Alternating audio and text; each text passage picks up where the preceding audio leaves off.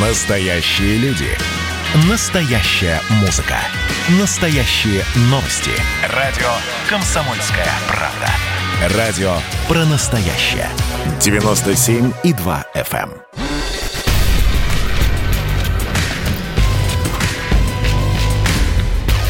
Не фантастика. Не фантастика. Программа о будущем, в котором теперь возможно все.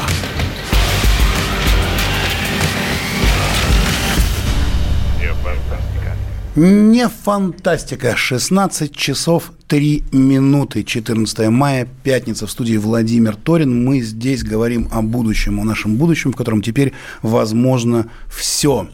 И сегодня, сегодня мы поговорим о критериях оценки, привычные, непривычные критерии оценки стран. Знаете, бывают такие э, рейтинги, какая страна лучше, какая хуже. И раньше как-то страны выстраивались в некий такой э, столбик по принципу ВВП. Так вот теперь саммит Евросоюза выразил намерение отказаться от расчета благополучия государств мира лишь на основании объема ВВП и его роста. Интересно, странно, почему? Почему мы сейчас сегодня это обсудим в программе «Не фантастика» на радио «Комсомольская правда». Со мной здесь в студии экономист, директор Института нового общества Василий Колташов. Василий, здравствуйте. Здравствуйте. И вижу вот с нами на связи, с нами на связи Владислав Жуковский, экономист, член президиума, президиума Столыпинского клуба. Владислав, здравствуйте. Здравствуйте. Ну вот что за странная такая история? Я, э, есть у нас свое мнение, да, я на всякий случай сейчас вот дам э, буквально небольшой синхрон нашего коллеги, моего коллеги Сергея Мардана, который, в общем-то, в утреннем эфире радио КП это дело припечатал, потому что, э, по его мнению, вообще, в принципе, когда-то СССР вообще опередил все это время. Э, дайте, пожалуйста, синхрон Сергея Мардана. Советский Союз опередил свое время. То, что европейцы и Америка, кстати, там в лице Джозефа Байдена строит сейчас, социальное государство, внедряют все новые и новые элементы социального государства, распределение социальных благ, включая сюда же и там гарантированный доход – мы это уже все проходили. А, и люди, которые там в начале 60-х были вытащены из бараков, потому что Хрущев, идиот, которого потом идиотом выставляли, там, построил, там, не знаю, 200 или 300 миллионов квадратных метров жилья бесплатного! Я подчеркиваю, бесплатного! Были вытащены из бараков и получили бесплатные отдельные квартиры – вы скажете, что там хрущевки – это убожество? Ну, как вам сказать? Но прошло там 10-15 лет, и все, и было забыто. И единственный вопрос, который занимал, по большому счету, боль, такое большое пассионарное там, народонаселение Советского Союза, да, где там а, джинсы, где доступная еда. Вот.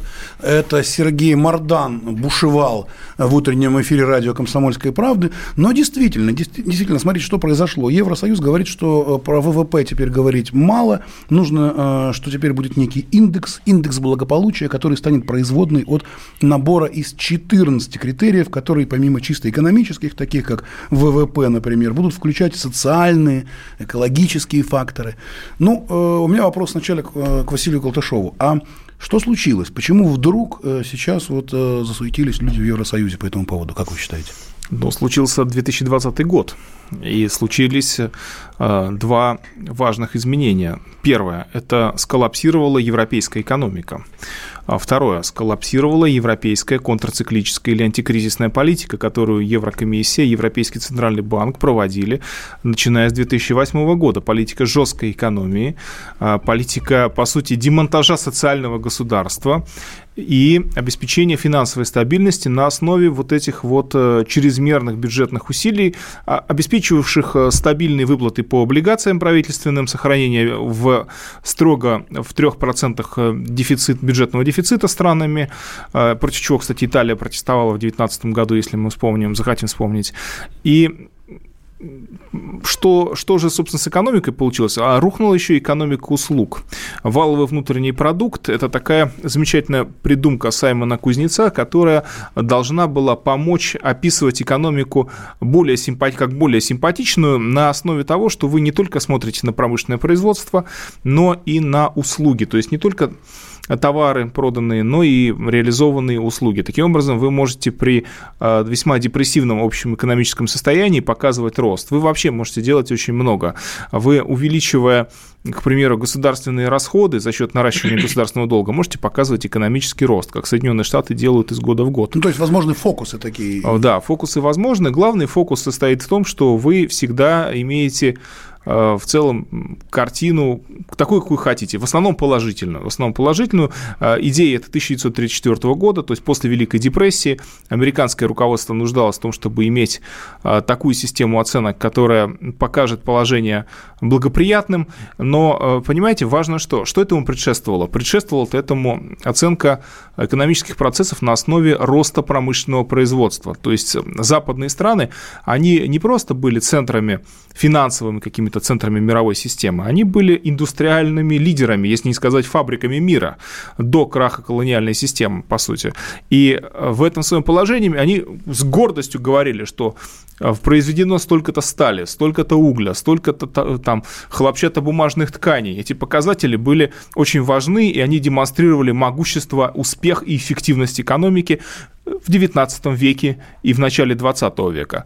А, но постепенно ситуация менялась, разразился кризис, Великая депрессия, кризис 1929-1933 годов, и родился валовый внутренний продукт. Сейчас попытка отказаться от валового внутреннего продукта, на мой взгляд, говорит о том, что э, европейские элиты потеряли веру в услуги, потеряли веру в то, что они смогут красиво считать ВВП, и самое главное, смогут удовлетворительно с этими расчетами воздействовать на общество, потому что, в принципе, для экономических аналитиков ВВП не так уж и важен как показатель. Ну, смотрят на него, ну, вот скорее как такой индекс, который отражает некий, некую динамику процесса, чем на что-то, что нам дает точную информацию, а, э, идеально описывающую экономическое состояние там, той или иной страны.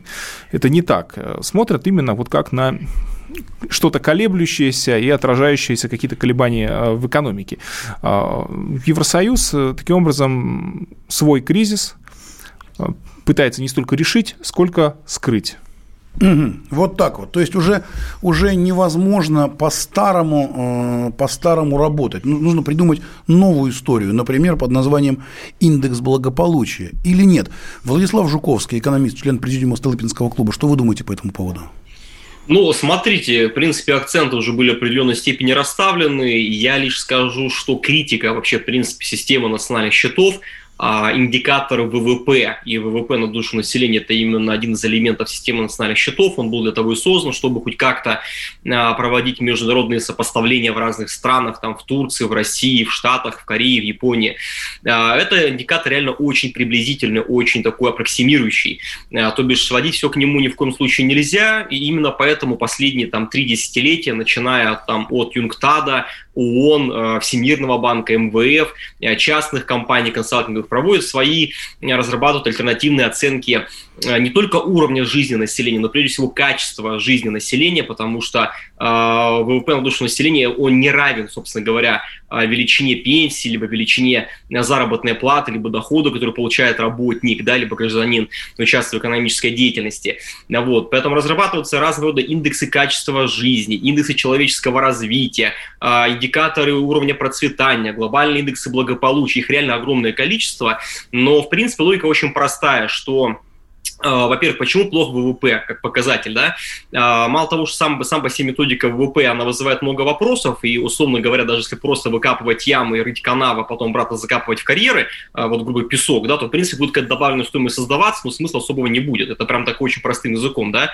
Значит, но в целом нужно понимать, что ВВП распределяется очень неравномерно. То бишь, например, страны, которые находятся примерно на одном уровне развития по ВВП на душу населения, например, да, там вот Россия 49 50 52 место э, занимает по ВВП, по паритету покупательной способности, по обменному курсу, но при этом в силу специфики структуры экономики э, разные, скажем так, налогово-бюджетные политики э, могут отличаться в разы уровни пенсии, уровни заработной платы. То бишь он не учитывает концентрацию и поляризацию общества, то есть, условно говоря, в такой олигархической, да, офшорно-сырьевой экономике у вас могут быть огромные доходы, у вас может быть вполне себе большой там экспорт сырья, нефти, газа, металлов, как в России, но из-за э, социальных социальной диспропорции из-за того, что нет механизма перераспределения национального богатства, у вас получается, что пенсия там 10-12 тысяч рублей, и по этому показателю, там, ну, официально 15,7, по этому показателю российские пенсионеры занимают там 160 место в мире по уровню жизни пенсионеров, а по ВВП на душу населения мы 49-50, и вроде бы когда же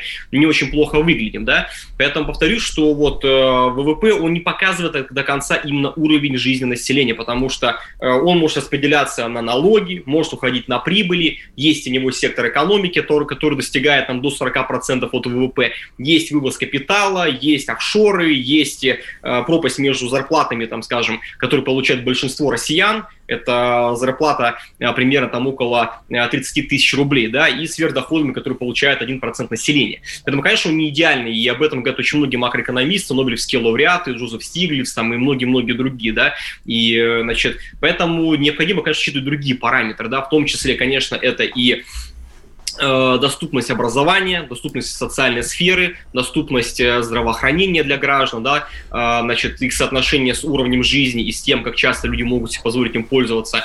Дальше это сейчас... Владислав, я, я знаете, что предлагаю? Мы вот сейчас буквально прервемся на одну минуту 25 секунд рекламы. Это Конечно. очень быстро пройдет. Пожалуйста, никто не отключайтесь, потому что очень интересно. Мы сейчас как раз начали перечислять, а что же за индексы? Откуда мы понимаем, какая страна благополучная, а какая нет? Ровно через одну минуту 20 25 секунд мы возвращаемся в студию программы «Не фантастика» на радио «Комсомольская правда». Госдума. Перезагрузка. Ведущий Роман Карманов вместе со слушателями ищут кандидатов, которые достойны попасть в парламент. Аудитория радио «Комсомольская правда» — полноценные участники программы. В каждом выпуске вас ждет максимальное количество интерактива, звонки, сообщения, стрит-токи — и, конечно же, голосование. Только слушатели решают, достоин ли кандидат работы в Госдуме. Все гости программы должны быть готовы к тому, что наша аудитория уже здесь и сейчас проголосует против них. Слушайте каждый понедельник в 7 часов вечера по московскому времени.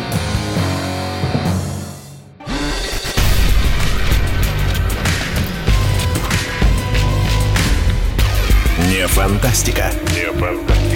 Программа о будущем, в котором теперь возможно все.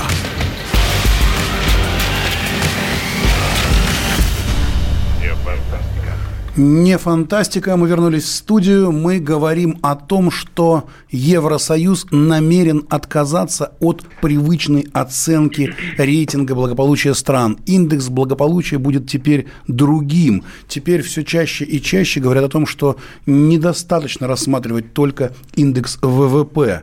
И предлагается некий индекс из 14 различных критериев – с нами сегодня здесь в студии Василий Колташов, экономист, директор Института нового общества, и Владислав Жуковский, экономист, член президиума Столыпинского клуба.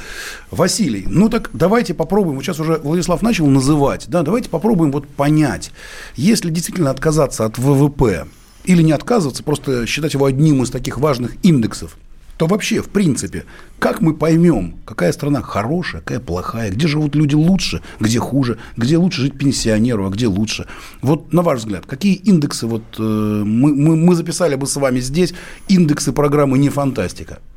Но мне кажется, минимальные доходы, которые человек получает в, в той или иной стране, так, минимальный доход. И здесь минимальный наша страна, доход, в общем, выглядит, прям не, скажем, не очень хорошо. Не очень хорошо. Дальше. То, что он может получить бесплатно гарантированное по закону. То есть и неотъемлемые социальные это права. Это вот то, о чем говорил э, Сергей Мордан у нас вот в первой да. части, что вот вспомните, Хрущев э, давали квартиры, пусть плохие, но бесплатно, и много-много людей получили. Здравоохранение, опять же, бесплатно, какое-никакое, но все-таки ну, После для... бараков они не считались плохими. Плохими, это если вы их сравниваете с чем-то гораздо лучше, это нужно, ну, нужно такое жилье еще иметь в доступе, чтобы сравнивать. Так. А, но мы остановились на социальных вот этих благах, это будет иметь э, большое такое развертывание. Это система здравоохранения, это образование, это возможности горизонтальной и вертикальной мобильности с точки зрения и перемещения в пространстве, и квалифик... Э, роста профессионализма и доходов за счет профессионализма, ну и карьерные возможности, чтобы вы не упирались в стеклянный потолок да, определенный. Особенно, чтобы ну, распределение руководящих или там важных позиций, оно не было связано с, с материальным положением президента, да, то есть или а, чиновники у него родственники, да, вот чиновник продвигает своих детей, они становятся тоже управленцами того же уровня, но не того же качества чаще всего. А, третий момент, который мы можем выделить, это, конечно, экологическое, то есть то, что, то, что касается здоровья. Это не только продолжительность жизни, это все, что будет, все, что связано там, с чистотой воздуха, с наличием зеленой зоны, а, с наличием вообще, с плотностью населения, что, кстати, Европейский Союз будет игнорировать с какой-то средней плотностью населения в городе или вообще в стране, потому что у них очень высокая плотность населения, они по этому параметру просто провалятся, он им испортит картину, они это не будут считать никогда, а, мне так кажется. Значит, э, но, тем не менее, это тоже важный фактор, потому что если вы нос в нос живете очень плотно, как в китайских ну, в, кварт, в китайских крупных городах, то это, прям скажем, не здорово. А, но, поскольку это можно рассматривать и с точки зрения распространения болезней. Но мы уже увидели, как из Китая быстро все приходит. Как это работает, да, да, совершенно верно. Вот, пожалуй, такой набор. Владислав, что скажете? Добавите что-то? Транспорт еще, пожалуй. Ну, смотрите, в принципе, логика в чем? Логика в том, что, во-первых, ВВП не идеальный показатель, во-вторых, просто деньгами а, и перераспределением богатства, скажем так, качество жизни не ограничивается. Да? Поэтому уже 3-4 десятилетия поднимаются вопросы, что необходимо учитывать и качество здравоохранения, медицины, образования, а, продолжительности жизни, а, демократических прав, свобод, свободы прессы, свободы там, возможности самореализации, работы социальных лифтов, да? экологическая обстановка, безусловно, важнейшая история. Вот я думаю, что китайцы прекрасно понимают, что несмотря на бурный экономический рост, несмотря на то, что Китай в 13 раз вырос за последние там, 31 год, тем не менее с экологическими проблемами очень много вопросов, и действительно это важнейшая проблема, например, сейчас в Китае, условно говоря, да, хотя с бедностью в значительной степени они а, поборолись. Вот, поэтому еще в 90-х годах, в 91 году был разработан индикатор, а, называется индекс человеческого развития, это была одна из первых таких пробных, пробных шаров, пробных попыток, значит, учесть не только ВВП, а, простите, простите, кто, а кто это разрабатывал? И, кто это разработал? А, это ООН, это программа развития Организации Объединенных Наций, и этот индикатор включается в отчет о развитии человечества. А, в нем 187 стран-членов а, ООН. В принципе, это хороший индикатор, он неплохой, он лучше, чем просто ВВП на душу населения. А, вот. Что в нем учитывается? С одной стороны, это ожидаемая продолжительность жизни, расчетный показатель при рождении, да, он вроде бы как учитывает и доступность медицинских услуг, и борьбу с младенческой смертностью, и какой-то хотя бы охват медицинским вот этим, значит, системой здравоохранения населения. С другой стороны, показатели грамотности, степени владения человеком каких-то базовых, значит, э, навыков чтения письма, а, уровень образования, то бишь какой охват происходит а, доли населения средним образованием как минимум, ну и уровень жизни, как правило, используется некий показатель именно ВВП на душу населения. И вот здесь примерно, если мы говорим, ну вообще как бы да, действительно этот индикатор разрабатывали в 90-м году, разрабатывали его пакистанский экономист, и индийский экономист, то есть как раз таки страны, которые в то время еще были а, на периферии мировой экономики. И вот по этому показателю Россия по состоянию примерно на 2019-2020 год мы были на 52 месте. Причем, к сожалению, мы вот буквально за год откатились на три позиции. А, мы ушли ниже Казахстана, ниже Румынии, Черногории, Аргентины и Катара. Но мы пока выше, чем Белоруссия, чем Турция, Уругвай, Болгария, там Барбадос, Оман, Грузия. Вот, то бишь, в принципе, где-то мы хуже выглядим, например, ВВП на душу населения у нас похуже показатель, и ожидаемая продолжительность жизни похуже откровенно, особенно среди мужчин. Очень высокая смертность среди э, мужчин трудоспособного населения, это там до 60 лет, там после пенсионной реформы до 65 лет, условно говоря, кто доживает, да. А вот. Но у нас по-прежнему еще хорошие заделы по образованию от советской эпохи, хороший охват образованием, как бы там ни шла вот этот процесс оптимизации социальной сферы, процесс оптимизации и коммерциализации образования и медицины, да, тем не менее пока еще охваты у нас остаются, особенно в системе образования. И эти нас показатели пока еще вытягивают. Там мы вообще на 30-х местах находимся. А по продолжительности жизни мы за сотым местом. У нас очень большие проблемы именно с высокой смертностью э, населения. В этом плане мы, конечно, у нас показатели плохие. Поэтому повторюсь, что действительно вот вроде бы как мы, у нас неплохие места по ВВП на душу населения, там 49-52, но из-за того, что у нас очень высокая концентрация богатства у немногих, из-за того, что у нас такой экспортно-сырьевой характер экономики, в 90-е годы мы пережили всю эту лихую бандитскую приватизацию, кредитно-залоговые аукционы, крупнейшие, наиболее лакомые куски собственности утекли в руки там 100 богатейших семей и кланов. В принципе, до сих пор эта проблема не решена, поэтому у нас по-прежнему одни из самых высоких показателей дифференциации общества. Поэтому вроде бы как ВВП-то у нас не маленький, и у нас, извините, мы, мы третий в мире по количеству долларовых миллиардеров, впереди нас только Штаты, Китай, там иногда Германия. А есть, такой, а есть такой индекс специальный внутри вот индекса есть, человеческого есть, развития? Как много индекс, миллиардеров в стране, да? Это Bloomberg Billionaire Index его рассчитывает, его рассчитывают разные там, значит, э, крупнейшие рейтинговые агентства, в том числе Forbes, Reuters. А, там мы третий, четвертый. То есть впереди нас традиционно Штаты, Китай, иногда Германия, мы четвертые по количеству миллиардеров. Э, их было официально ноль в 2000 году, сегодня 118-120.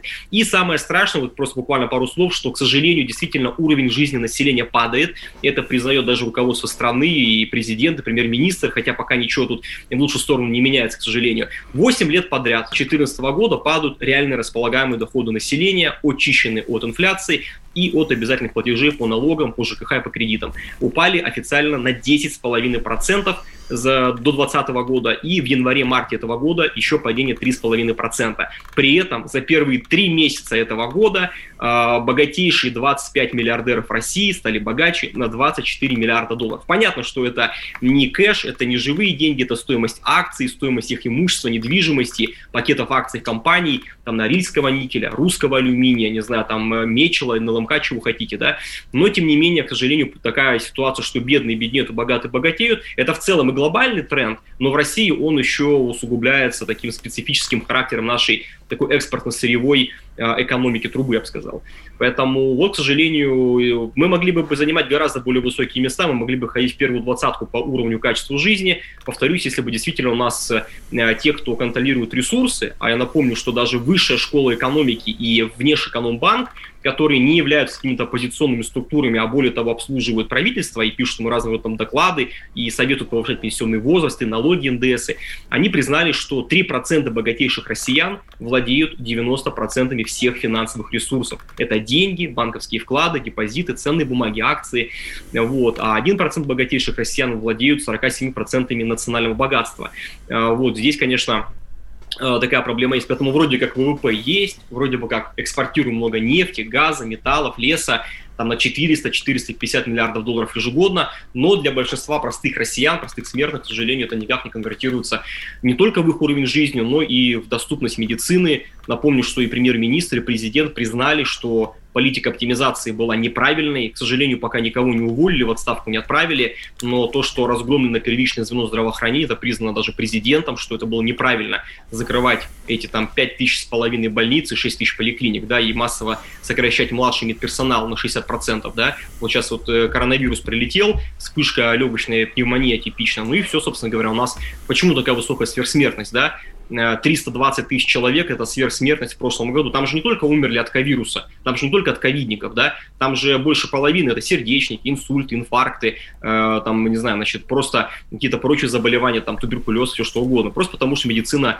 к сожалению, коллапсировала. Это не только в России происходило, это было отчасти там, в европейских странах, там, кроме Германии. Так, давайте сделаем да? так. Вот уже да. прямо уже почувствовали мы, что все непросто, все непросто. Что нам надо делать, чтобы стало лучше? Об этом поговорим ровно через 5 минут после новостей. Мы тут порт-ячейку организовали, «Бычью России» называется. Я секретарь, это мой актив. А вы кто такие? Он пришел на радио «Комсомольская правда». Каждый понедельник в 6 часов вечера Дмитрий Гоблин-Пучков с толком, расстановкой и старым добрым сарказмом обрисовывает слушателям обстановку в стране и мире – Руководитель этого Шапито, массовик-затейник Зеленский, он никто. Это даже не петрушка, насаженный на руку. Гражданин Байден, который публично называет президента Российской Федерации убийцей, тоже как-то, на мой взгляд, немножко не в себе вызывают изумление коммунисты, которые стоят с монархистами, нацистами, гомосексуалистами. Вас-то что туда принесло? Я могу понять, чего хотел Владимир Ильич Ленин. Полного изменения общественного строя. Вот это вот действительно серьезная задача. Каждый понедельник в 18.00 по московскому времени. Подключайтесь. Гоблин плохого не посоветует.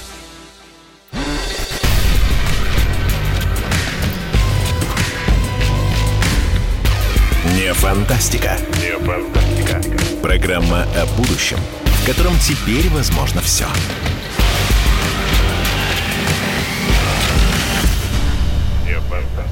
Не фантастика. В студии Владимир Торин. 14 мая, пятница, 16 часов 33 минуты. Мы говорим здесь о нашем будущем и о том, как будет считаться благополучие страны. Пришла новость. Новость о том, что Евросоюз намерен отказаться от привычной оценки. А раньше считали по ВВП. И вот здесь у нас в студии Василий Колташов, экономист, директор Института нового общества, который говорит о том, что все, прошло это время, правильно я понимаю, ВВП больше уже совершенно не, не тот один индекс, по которому можно было бы что-то говорить. И Владислав Жуковский здесь у нас на связи, экономист, член президиума Столыпинского клуба, который нас напугал тут перед новостями, что все, кошмар, кошмар, все обрушилось, все рухнуло. Я могу добавить, что, в общем, это как-то у всех так случилось. Почему, собственно, сейчас начали пересматривать э, ВВП, да, рост ВВП в странах Евросоюза до пандемии в 2019 году составлял 1,6%, а в 2020 году сократился на 6,1%. То есть, в общем-то, ВВП перестал устраивать Евросоюз, и Евросоюзу как-то хочется посчитать как-то, видимо, по-другому. К нам присоединилась Светлана Барсукова, доктор социологических наук, профессор факультета социальных наук Высшей школы экономики. Светлана, здравствуйте. Здравствуйте. Да, у нас тут просто кипят страсти и стало как-то вот плохо. Но я понимаю, что все ведь дело не в том, что на самом деле, а как считать. Как считать? Я вот обращаюсь к Василию Колташову. А вообще, в принципе, вот что будет делать Евросоюз со своим рейтингом, страны Евросоюза с этими вот упавшими процентами по ВВП? Ну, проценты по ВВП они как-нибудь потихонечку подтянут. Пусть даже рост ВВП у них будет в ближайшие годы медленным. А, у них ведь другая задача на сегодня. Мы обсуждаем как раз не вопрос о том, а, надо ли заменить ВВП, плох ВВП или нет, а то, что будет делать Европейский Союз, еврократия точнее, а, для того, чтобы решать свои политические задачи. Это ведь не про истину разговор, не про поиск оптимального расчета экономической динамики какой-нибудь, да, или состояния экономики. Все страны пережили многолетний экономический кризис, начиная с 2008 года. А, мы пережили, конечно, очень тяжелый 2020 год с двумя девальвациями, и уровень жизни понизился. Но и на Западе уровень жизни понизился и продолжает еще снижаться. И европейские элиты находятся в ситуации коллапса среднего класса. Причем коллапса среднего класса даже в богатых странах Западной Европы. Ну, нам легче, у нас не может быть коллапса среднего класса, потому что среднего класса нет, да? Нам повезло. Ну, а тем не менее, у них это, это, это как проблема существует, и они хотят, или точнее постараются, заменить его потребительские стандарты на некие идеалы, которые уже реализованы на Западе. Ну, например, это стандарты зеленой экономики, что у нас все угу. зеленое. Наряду с этой новостью о необходимости пересчета показателей пришла другая новость, что Европейский Союз будет выставлять э, России и другим странам а, претензии или там таможенные какие-то сборы нам будут вводить на основе а, его оценки того, как с экологической точки зрения производятся те или иные товары. Так называемый углеродный налог. Углеродный налог. Прекрасное из изобретение, но что кроме этого появится еще у них? Я думаю, что они возьмут и используют для оценки благополучия формат а, там, процент сексуальных меньшинств, возможности смены пола, доступности для детей в, в детском саду и школе выбора гендерной идентичности и возможности принимать, скажем, какие-нибудь препараты э, гормональные. То есть угу. они могут включить туда что угодно. То есть, проводя а скажите, вот а наши вообще ученые как-то и... в этом занимаются? Вот тоже они могут там, а мы не согласны, а мы хотим, вот, чтобы включили вот это, там, э, количество Слушайте, мед, нас... медных игрушек, железных игрушек, количество Наши ребенка. ученые в основном занимаются тем, что они сдают отчеты и пишут никому не нужные статьи ВАК, РИНС и угу. так далее. Все. Да? Они слишком заняты для того, чтобы... наша проблема просто в наших ученых. У нас удалась... Э, нет, у нас... наша проблема в том, что у нас система науки и образования была так эффективно реформирована, так оптимизирована, что наши ученые свободно высказываться могут только по двум причинам. Первая причина, если у них есть какая-то позиция и смелость, и они не очень сильно зависят от начальства академической. Второе, если они принадлежат к ну, либеральному лагерю, там, условно, Ранхикс, высшая школа экономики замечательная. И вот в этом случае, да, они позволяют себе что-то говорить и какие-то оценки давать. Высшая школа экономики в этом смысле очень активно генерирует какие-нибудь прогнозы, оценки, в то время как остальным просто не рекомендуется высказываться зачастую. Ну вот если вы хотите честную картину, она вот так выглядит. Понятно. А, в, этой, в этой системе рейтингования, за рейтингования мы будем поставлены опять вниз списка, и нам скажут, что ваши дети в детском саду не могут получать гормональные препараты, вы неразвитая страна институционально. Дальше они посчитают институты, скажут, вот у нас есть эти институты, институты, там, скажем, развития гендерного равенства, а у вас их нет. У вас тоталитаризм, вы И вам ставим в конец списка. Коэффициент минусы в конец, в конец списка. списка. Понятно, понятно. То есть, э, кто как бы пишет этот список, кто-то заказывает музыку. Естественно, да, понятно, это пропаганда. Понятно, согласен, есть, есть в этом. Вот очень многие наши радиослушатели пишут, пишут по телефону, запишите, кто еще не знает этого телефона, наши радиослушатели, телефон Телефон такой 8 967 200 ровно 9702. 8 967 200 ровно 9702. WhatsApp, Viber, в Telegram. Присылайте ваши вопросы. Все мы видим, что вы пишете. Вы знаете, Пишут... еще один момент. Вот они индустриально, новые индустриальные страны, в том числе ну, особенно евразийские, запишут в отстающие. То есть объективно эти страны выходят на скажем, вперед, вырываются вперед и будут лидерами экономических процессов в ближайшие четверть века но еврократия запишет их в отстающие и скажет, у вас доиндустриальная, ну, то есть скажем, до постиндустриальная экономика, и по этой причине вы, значит, наименее значит, перспективно экологичны, отсталые и опять в конец списка. Понятно. Ну, это тот, э, собственно, аргумент, который вы сказали. Кто как считает. Э, наш радиослушатель из э, города Орел пишет, как определить материальное благополучие, стоя перед стиральной машиной. Если после стирки одежды вы находите постиранные купюры, значит, с деньгами у вас в семье все нормально, они есть. Если перед стиркой вы тщательно проверяете все карманы, значит, с деньгами не очень. А если перед стиркой вы уже не проверяете карманы, значит, денег у вас нет. И материальное благополучие у вас плохое. Как определить материальное благополучие? Как по-настоящему, не так вот, как сейчас нам рассказал Василий Колташов, как пытаются наши коллеги из Евросоюза, а по-настоящему определить материальное благополучие, индекс благополучия граждан страны. Я обращаюсь к Светлане Барсуковой, директору социологических наук, профессору факультета социальных наук Высшей школы экономики. Светлана.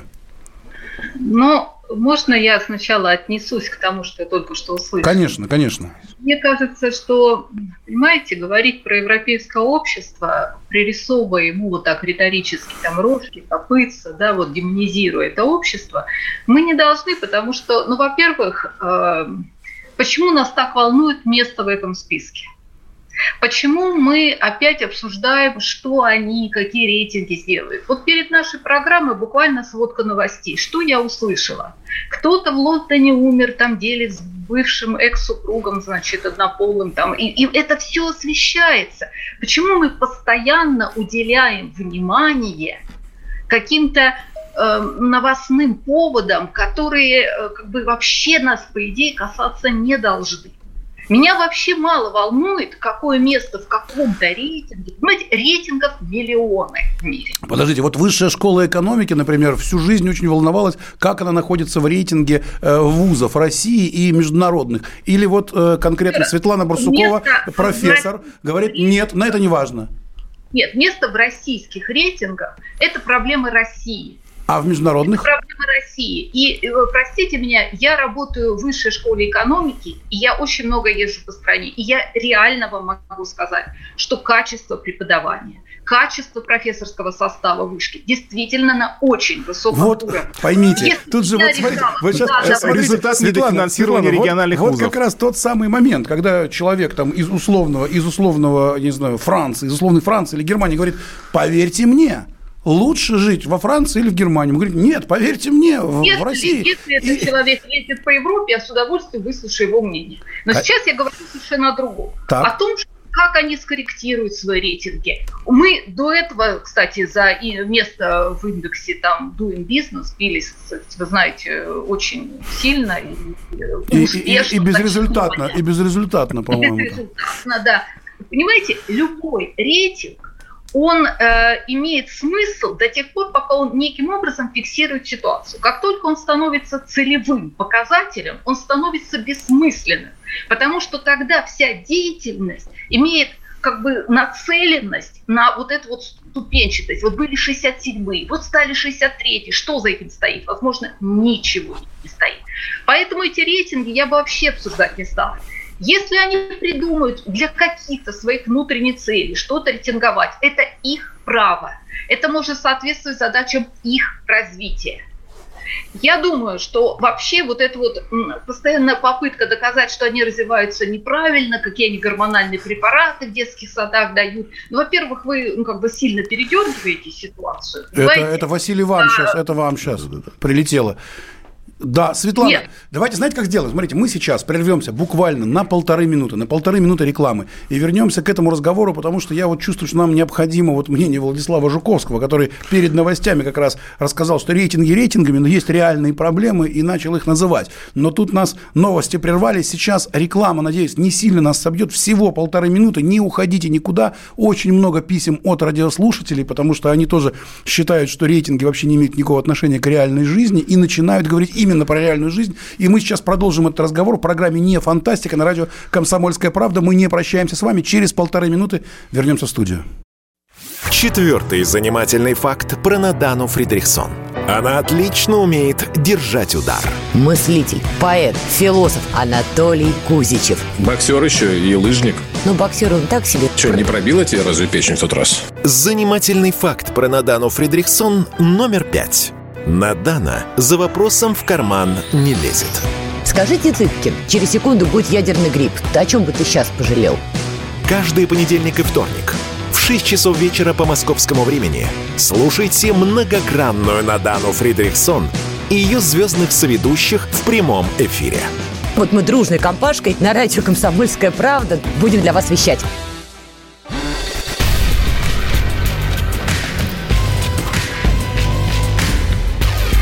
Фантастика.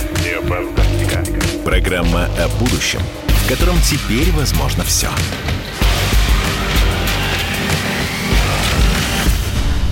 Фантастика, программа о будущем, в котором теперь возможно все. Мы разговариваем о том, что Евросоюз намерен отказаться от привычной оценки благополучия государств. А что такое благополучие государства? Как его правильно посчитать? Меня зовут Владимир Торин, у нас здесь ведущие экономисты. Э, разговариваем буквально вот прямо сейчас в прямом эфире. И вот уже несколько десятков тут высыпалось сообщений от наших радиослушателей, которые пишут нам по телефону 8 9 6 7 200 ровно 9702 WhatsApp, Viber, в Telegram Э, и все, очень много людей говорят о том, что какие рейтинги, говорите о реальной жизни, рейтинги вообще ни при чем, рейтинги и жизнь это разное.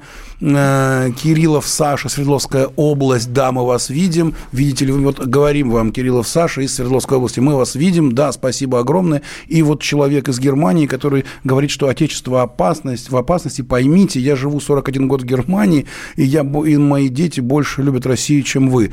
Очень, наверное, здорово оттуда из Германии любить Россию, спасибо огромное. Итак, итак, дорогие друзья, что же является реальным индексом благополучия?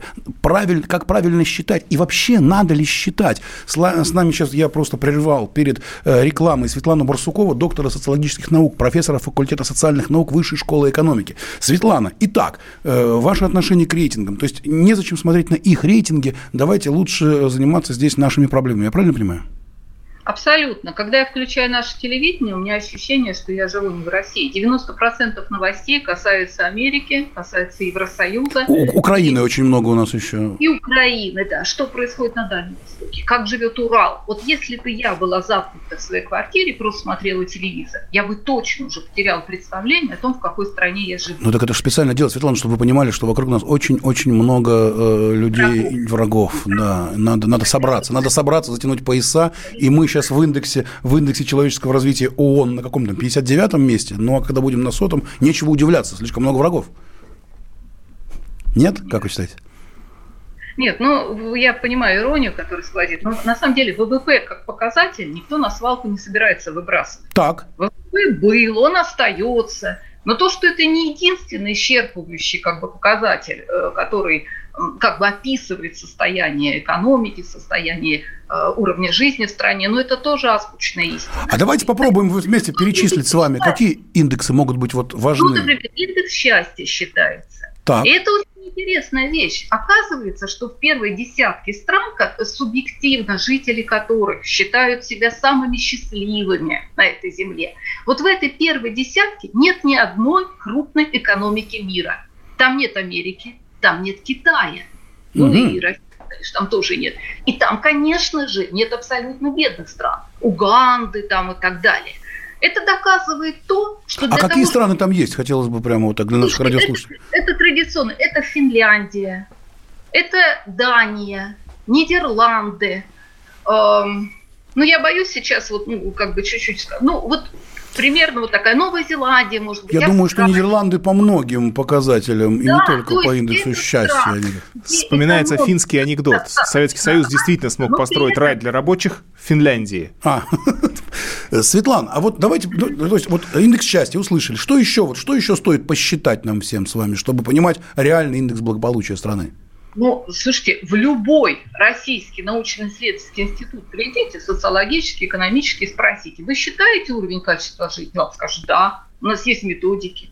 Это не открытие там, бинома Ньютона, понимаете? Все годы, и в советские годы, и в постсоветские. Понял, все, мы, мы пишем, мы пишем заяв- заявление в какой-нибудь институт, пускай они нам разобьют все-таки по, по частям. А вот Владис... пропал Владислав Жуковский, очень жалко. Вот он, Владислав, если вы слышите нас, э, вернитесь сюда в эфир, потому что вы перед новостями нас всех напугали и сразу ушли куда-то из эфира. Вернитесь, пожалуйста, я вижу только диван. Вижу диван, где вы сидели, Владислав. Вижу диван, а вы пропали.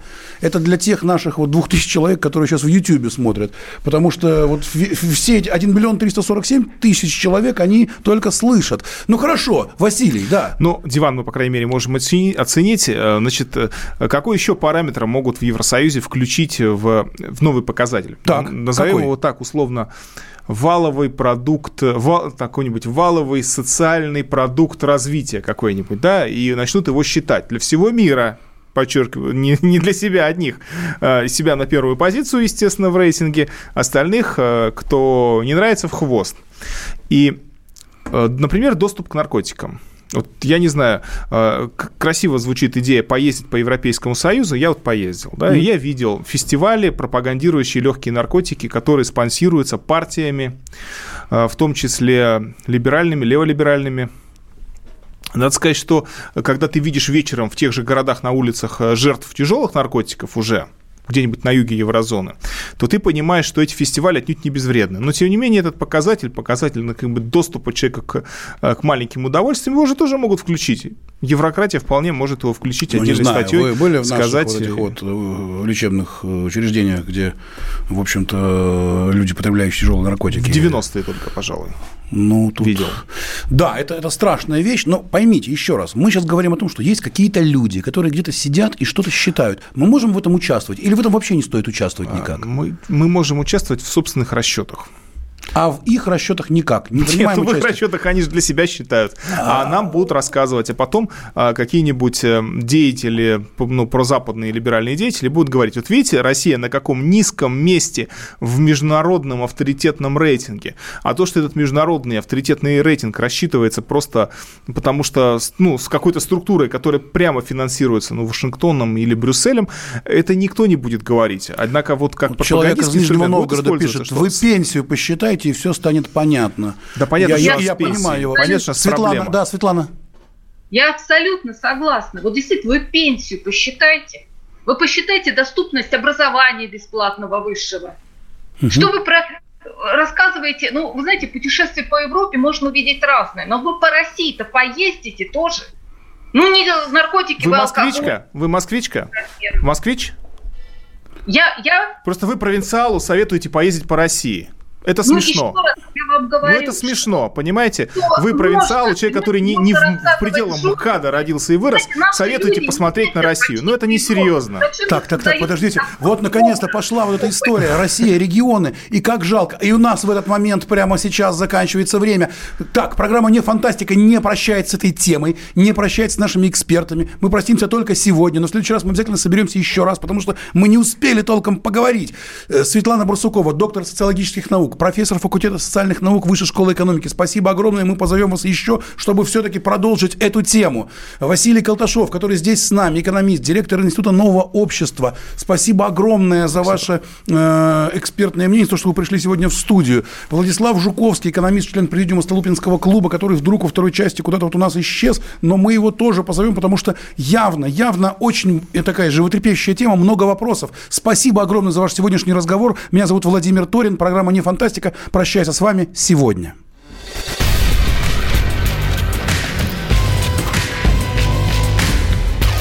Не фантастика. Не фантастика. Программа о будущем, в котором теперь возможно все.